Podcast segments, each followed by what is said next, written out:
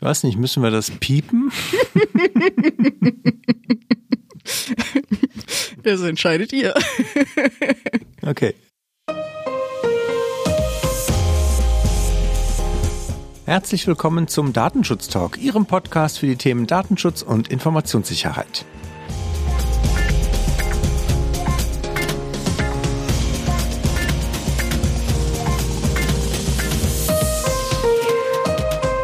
Wir starten heute wieder gemeinsam mit Ihnen ins Wochenende und das tun wir natürlich mit einem Blick auf die Datenschutzwoche, was so alles passiert ist. Wir haben heute den 2. Juni 2023. Unser Redaktionsschluss war heute um 9 Uhr, weil wir etwas früher dran sind heute. Aus Gründen.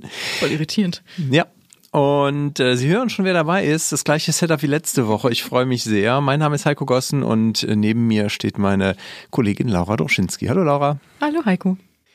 Wir haben heute ein paar Themen, finde ich, äh, sehr spannende dabei, sehr interessante. Und was hast du dabei? Sag mal, schieß mal los.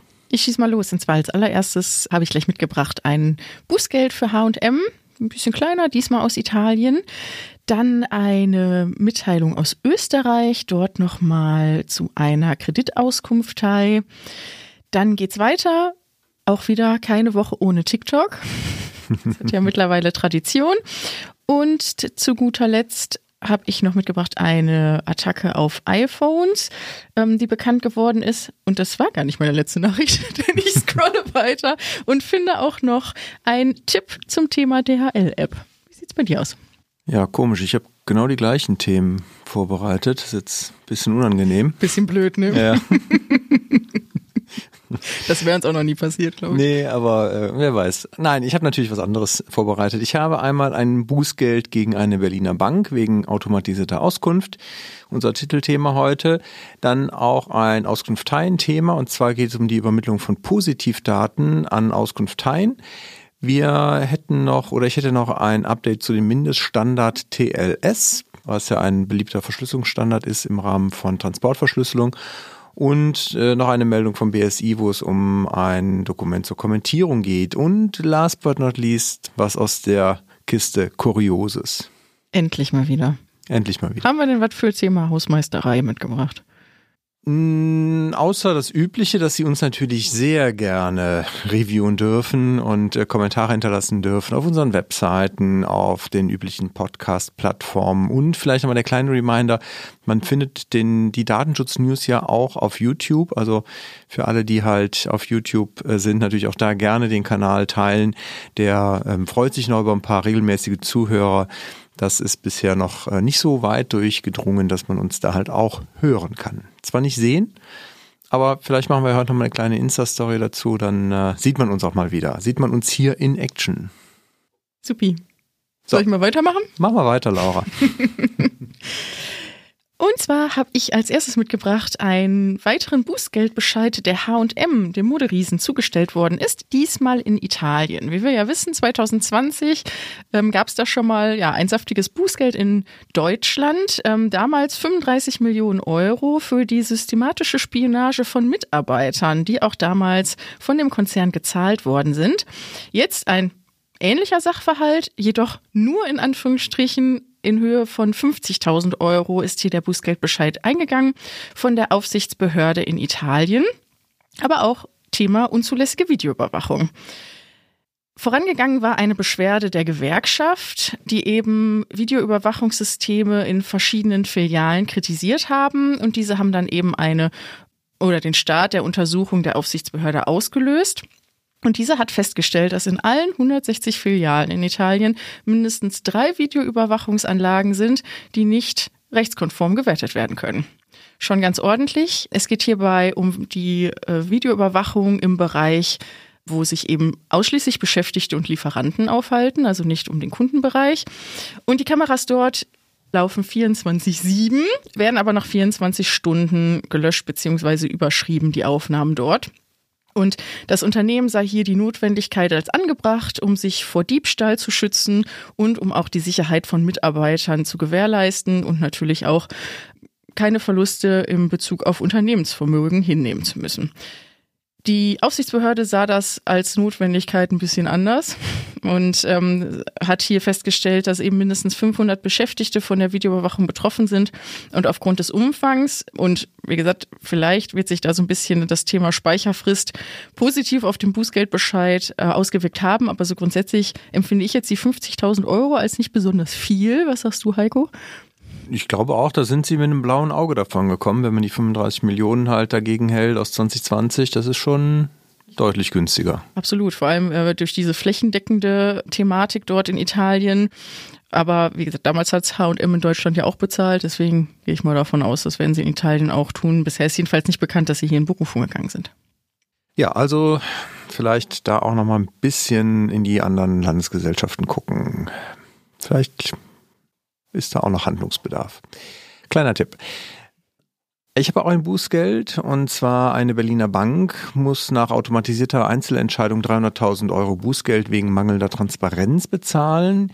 Hier war ein Kreditkartenantrag Hintergrund und Ausschlaggeber für eine Beschwerde. Es wurde von der Bank ähm, wurden verschiedene Daten erhoben, Einkommen, Beruf und natürlich Personalien des Antragstellers. Das wurde danach automatisiert abgelehnt und das, obwohl und das hat halt den Betroffenen auch stutzig gemacht, der eigentlich einen recht guten Schufa-Score hat oder hatte und hat entsprechend dann Zweifel natürlich auch versucht aufzuklären und von der Bank zu erfahren, warum denn jetzt sein Antrag abgelehnt wurde.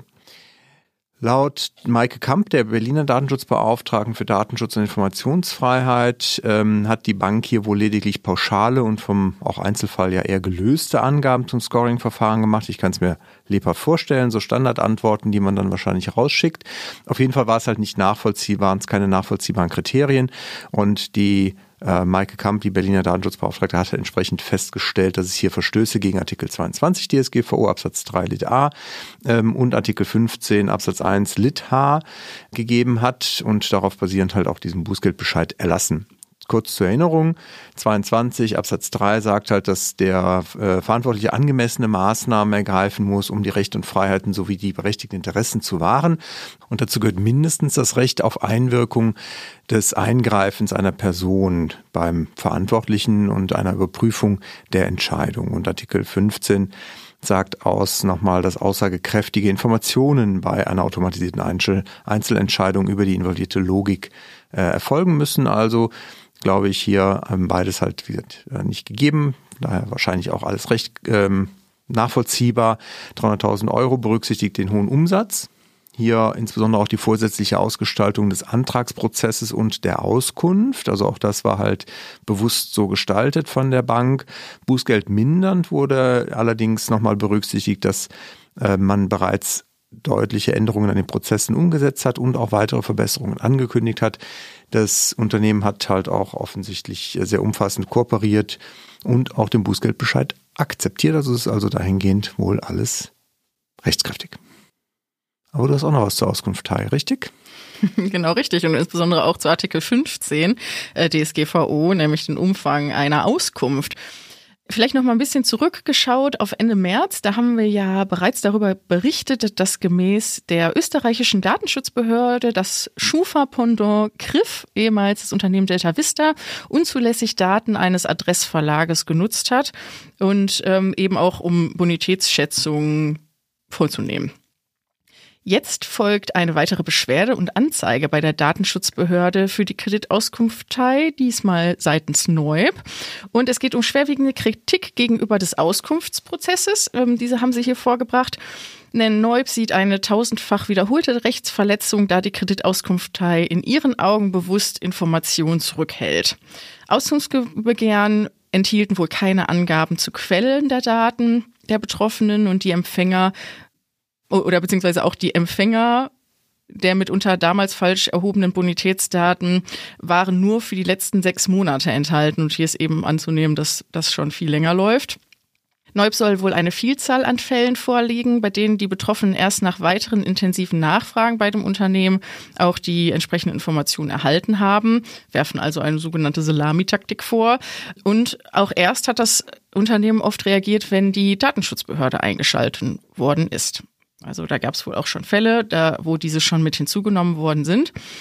Entschieden ist aber noch nicht, ob und in welchem Umfang eben hier die Rechtsverletzung vorliegt und ob dies denn Bußgeld bewährt sein wird zukünftig. Also wird sich das wohl in den nächsten Monaten zeigen, ob da in Österreich oder ob es da gegebenenfalls dann auch dort nochmal einen Bußgeldbescheid gibt zum Thema Auskunft. Ja, ich bleibe auch bei den Auskunfteien ähm, um Bankenumfeld, wobei Auskunfteien, also insbesondere die Schufa ja nicht nur für Banken arbeitet, sondern natürlich auch für andere Unternehmen und insbesondere auch die Telekommunikationsindustrie nutzt natürlich die Schufa auch, um Daten einzumelden. Jetzt habe ich ein Urteil ähm, gefunden von Ende April. Das wurde jetzt kürzlich von der Verbraucherzentrale NRW veröffentlicht. Und demnach darf Telefonica Deutschland keine Positivdaten mehr an die Schufa weitergeben. Nach dem Urteil, was vor dem Landgericht München, München I erstritten wurde, dürfen halt laut äh, dem der Verbraucherzentrale keine Positivdaten mehr weitergegeben werden. Die Positivdaten enthalten typischerweise Informationen, ob und wann jemand Verträge mit einem Telekommunikationsanbieter abgeschlossen hat.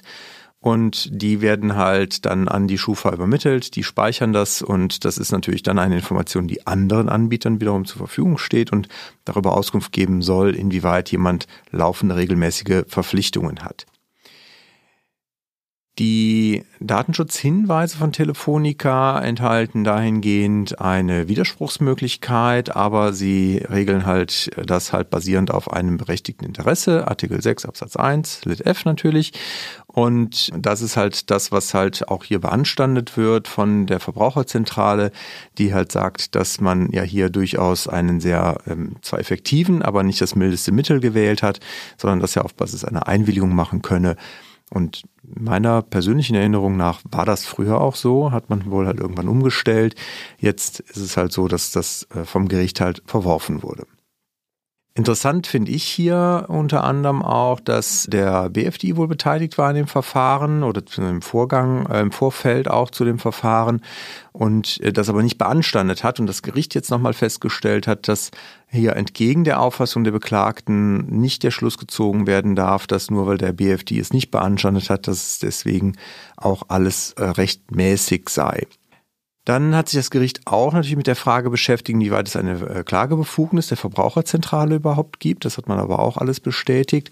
Und was ich hier in dem Fall auch sehr interessant finde, nochmal den Hinweis darauf, dass halt die Frage der AGBs auch mitdiskutiert wurde und man natürlich hier auch nochmal darauf hingewiesen hat seitens Telefonica, dass es halt keinen AGB-Charakter hat, weil halt auch keine Zustimmung eingeholt wird, sondern es lediglich um die Informationspflichten Artikel 13 und 14 handelt auch unser Mantra, keine Checkboxen setzen für die Datenschutzhinweise und eine Akzeptanz einholen, weil man dann halt sehr schnell in dieser AGB-Thematik drin ist.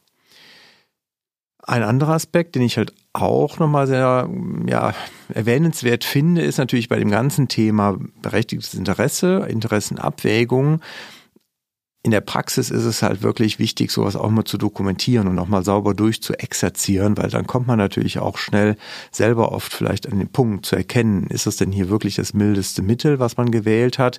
Ist es auch erforderlich? Ist es angemessen oder halt nicht? Also man spart sich im Zweifelsfall entweder den Weg zum Gericht oder aber Andernfalls hat man vielleicht aber auch eine gute Grundlage, um sowas frühzeitig auch abzuwehren, wenn man halt eine gute Argumentation hat, warum es halt wirklich auf 6.1f auch zu stützen ist. Ja, die Verbraucherzentrale ist natürlich auch nicht alleine mit ihrer Kritik. Das nochmal der Vollständigkeit halber. Die Konferenz der unabhängigen Datenschutzaufsichtsbehörden des Bundes und der Länder, also kurz DSK, hat sich schon im Januar 2022 in einem Schluss kritisch zu dieser Verarbeitung von Positivdaten durch Mobilfunkanbieter positioniert.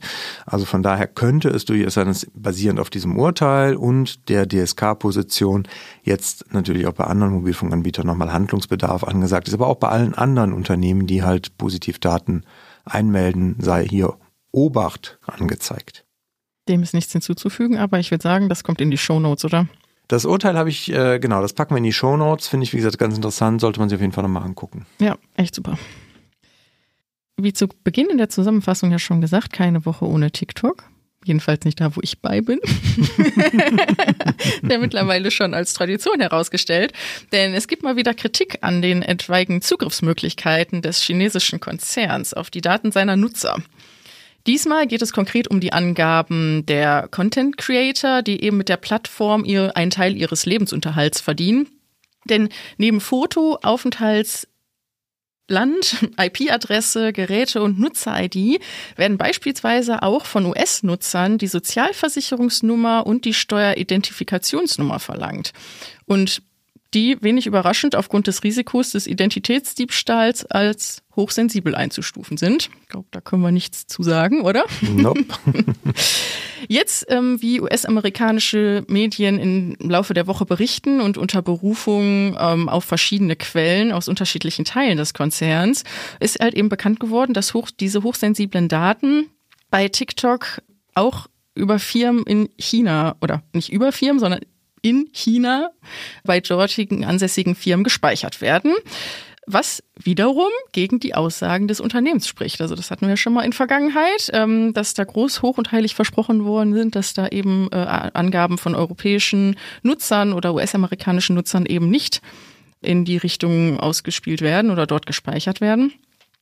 Es ist bekannt geworden, dass eben eine Kollaborationsplattform bei der Bearbeitung von Beschwerden genutzt wird, um ja Ermittlung von Urhebern unangemessener Inhalte zu identifizieren. Und im Rahmen dieses Prozesses sollen wohl TikTok-Mitarbeiter in China Zugriff auf die persönlichen Daten von US und, Euro US und europäischen Nutzern erhalten. Selbst mit eingeschränkten Zugriffsmöglichkeiten sehen hier die Sicherheitsexperten oder gehen sie davon aus, dass eben es dann wohl naheliegend ist, dass dann auch die chinesischen Geheimdienste durchaus Möglichkeiten hätten, hier diese Daten abzurufen. ByteDance selbst antwortete nicht auf entsprechende Anfragen, ob eben diese sensiblen Daten in China gespeichert werden und dort zugänglich sind. Aber ich würde sagen, das ist mal wieder ein Thema, auch in dieser Woche, was nicht ein so gutes Licht auf diesen Anbieter oder diesen Dienstleister wirft. Es wird nicht langweilig, darüber zu berichten, finde ich. Nee, und ich denke halt, wenn man sich vor so einen US-Kongress stellt, dann sollte man halt schon auch mal vorher nachgucken, was man da erzählt, oder? Ja, vielleicht auch wissen, was man da erzählt. Ja. Wir schauen einmal kurz auf ein, zwei technische Themen. Und zwar haben wir eine Aktualisierung des Mindeststandards zur Verwendung von TLS des BSI dabei. Das BSI aktualisiert diesen Mindeststandard jetzt. Also TLS steht ja für Transport Layer Security, also ein Verschlüsselungsstandard für Transportverschlüsselung, insbesondere sehr häufig eingesetzt auch bei Webseiten. Wenn man halt dieses HTTPS hat, dann ist es halt in der Regel mit TLS verschlüsselt. Und der Standard wurde jetzt auf die Version 2.4 angehoben. Das ist eine verpflichtende Vorgabe, insbesondere für Behörden ja, auf Bundesebene, die halt nach den BSI-Standards natürlich äh, agieren müssen, aber auch für alle anderen, die nach BSI-Vorgaben sich orientieren und auch natürlich zur Fragestand der Technik ist es immer ganz gut, die im Auge zu behalten und zu schauen, was jetzt genau in der 2.3 nicht mehr gepasst hat, warum es auf 2.4 angehoben wurde, habe ich in der Kürze der Zeit ehrlicherweise nicht herausgefunden, aber ich dachte, es ist auf jeden Fall schon mal gut, wenn alle wissen, dass es da eine Anpassung gab und man das auf jeden Fall mal im Auge behalten sollte. Für die eigenen Webseiten, insbesondere da, wo besonders vertrauliche Daten verschlüsselt werden, ähm, in der Kommunikation ist es natürlich sehr sinnvoll, da auch mitzugehen. Punkt. Punkt. Ein besonderes Auge sollten auch iPhone-Nutzer haben, nämlich darauf, ob Updates installiert werden. Denn ähm, Heise berichtet im Laufe der Woche, dass der russische Softwareanbieter Kaspersky eine Angriffswelle auf iPhones ausfindig gemacht hat. Es wurde wohl Malware auf eigenen Dienstgeräten gefunden, die zur Spionage des eigenen Managements geführt haben sollten und die durch eine infizierte iMessage mit bösartigem Anhang ausgelöst wurde. Folge war nach eigenen Untersuchungen von Kaspersky, dass die betroffenen iPhones keine Updates eben mehr installieren konnten. Auch wurde bislang kein Weg gefunden, die Spyware zu entfernen, ohne dass dabei Nutzerdaten auf dem infizierten Gerät verloren gehen. Besonders perfide bei der Sache ist, dass keine Interaktion auf dem Gerät selbst erforderlich war, sondern die Spyware auch installiert wurde, wenn die Nachricht überhaupt nicht geöffnet wurde. Ebenso ist diese auch im Anschluss unwissentlich wieder gelöscht worden auf dem Gerät. Und ja, Empfehlung lautet nun eben iMessage grundsätzlich zu deaktivieren. Die aktuell angreif angreifbarste Version sei wohl iOS 15.7, die bereits im vergangenen September veröffentlicht wurde. Und man habe äh, Apple informiert und die Aussage bekommen, dass wohl bereits seit Februar diesen Jahres ein Patch gibt. Also da immer schön ein Auge drauf haben, ob sich denn auch das Handy dort aktualisiert. Ich komme damit zu unseren äh, Empfehlungen und Lesetipps. Ich habe einen Hinweis und zwar hat das BSI Veröffentlichung von äh, einem Dokument jetzt angekündigt. Es geht um das Thema Online-Wahlen, aber hier insbesondere nicht politische Online-Wahlen. Das ist ein Dokument nach Common Criteria, was halt den Schutz dieser Systeme beinhaltet und kommentiert werden können. Also alle, die an diesem Thema Interesse haben, vielleicht sogar an solchen Systemen arbeiten, entwickeln, wie auch immer, sind da natürlich herzlich eingeladen. Das geht bis 30. Juni. Den Link dazu packen wir natürlich in die Show Notes, da jeder, wie gesagt, sich mal reingucken kann, der daran interessiert ist oder an solchen Dingen vielleicht Bedarf hat. Im Verein, in der Firma, was auch immer. Absolut. Trick 17 habe ich auch für alle die, die schon mal vor einer Packstation standen und nicht an ihr Paket gekommen sind. Denn ähm, wir hatten ja schon darüber berichtet, dass DHL den Big Brother Award dieses Jahr von Digital Courage bekommen hat. Ja, eben ähm, für den Bereich Verbraucherschutz, weil sie ja eben ihre Technik an den Packstationen so umgestellt hat, dass man dort keine Pakete mehr abholen kann ohne Smartphone und die Nutzung der Post- oder DHL-App. Und die wiederum ja datenschutzrechtlich sehr kritisch dasteht, weil diese ja munter Daten an Tracking-Firmen sendet, soweit man diese nutzt. Digital Courage hat jetzt nun veröffentlicht, dass es ähm, eine Webseite gibt, die neuzustellen.de heißt, wo man dieses Thema umgehen kann. ich muss jetzt lachen, weil mir fällt kein anderer Begriff ein. Neumodisch würde man sagen, zwischen DHL und zwischen DHL und Digitalcourage findet ein kleiner Bitchfight statt. Wer sich darüber informieren möchte, kann sie mal auf die Seite von Digitalcourage gehen, denn ähm, äh, finde ich ganz ulkig, ähm, die dort äh, einmal ausführen mit welchen Umwegen doch erst diese Webseite überhaupt online gehen konnte und ähm, dass DHL auch im Hintergrund oder in ihren Augen im Hintergrund Strippen zieht, um das halt äh, mit Hürden zu belegen. Also wer da mal ein bisschen reingucken möchte, ich werde jetzt nicht im Detail drauf eingehen, aber ähm, dem sei diese Seite mal empfohlen. Ich weiß nicht, müssen wir das piepen? Das entscheidet ihr. Okay. Trick 17 fand ich aber deutlich schönerer. Äh, das habe ich auch schon lange nicht mehr gehört. Ich dachte, das heißt heute Neudeutsch Lifehack. Aber ähm, apropos Lifehack, damit komme ich dann auch zu meiner Rubrik Kurioses. Wir ähm, haben sehr geschmunzelt und zwar hat ein äh, Anwalt in den USA sich auf mal äh, ChatGPT gestürzt und das genutzt, um einen Gegenantrag zu formulieren hat dann aber nicht weiter recherchiert, ob das, was ChatGPT ihm da an Referenzurteilen auswirft, auch wirklich existent ist. Der Spiegel hat berichtet, dass halt äh, der Anwalt dann in Verdacht geraten ist, das Gericht täuschen zu wollen, weil er halt auf diese Urteile verwies, die es aber gar nicht gab äh, die er halt, wie gesagt, von der KI-Software ChatGPT da ähm, bekommen hatte. Und das ganze Hintergrund halt Antrag einer Fluggesellschaft einen Antrag abzulehnen. Und er hatte jetzt halt diesen im Auftrag des Klägers diesen Gegenantrag zu formulieren und hatte dann halt frühere Entscheidungen äh, quasi dann dann eingeführt, die es halt gar nicht gab die Gleichgläubigkeit jetzt von diesem Anwalt, die könnte halt auch ernsthafte Folgen haben. Also jetzt mal abgesehen von natürlich äh, Häme und Spott, äh, die er sicherlich äh, nicht nur hier jetzt bei uns erfährt. Aber das Gericht oder beziehungsweise der zuständige Gericht hat jetzt für Anfang Juni wohl eine Anhörung angesetzt, wo es um die möglichen Folgen von diesem Vorgehen geht. Also es könnte halt, wie gesagt, nicht ganz folgenlos bleiben für den Anwalt mich das daran erinnert hat. Und wir sind uns nicht ganz sicher, ob es vielleicht nicht sogar der gleiche Anwalt ist. Mhm. Wir wissen es nicht, weil auch der hier, also jetzt der, der mit ChatGPT hat schon 30 Jahre Berufserfahrung angeblich. Äh, das heißt, also, er kann ja nicht ganz jung sein. Und ähm, Micha hat das erinnert an dieses, an diesen Anwalt, der mit dem Zoom-Filter, mit diesem Katzen-Zoom-Filter äh, da gehadert hat. Äh, dem Motto, no, I'm not a cat, I'm not a cat. Wer, wer, wer das noch nicht gesehen hat, das packen wir auch mal in die Show Notes. Ein sehr lustiges Video. ja. Ich hoffe, das ist nicht auf TikTok, Heiko. nee, ich, ja, es ist bei YouTube. Sehr gut. Dann können Sie auch direkt uns liken. Ja, wenn Sie da schon sind, genau, dann gucken Sie auch mal direkt nach unserem Kanal und den Datenschutz-News. Sehr clever. Sehr gut. Das war's von mir, Laura. Hast du noch was in der Kiste? Ich bin durch. Du bist auch durch. Dann danken wir Ihnen natürlich wieder für eine schöne Zeit und wünschen Ihnen alles Gute. Bleiben Sie uns gewogen und auf bald. Bis bald.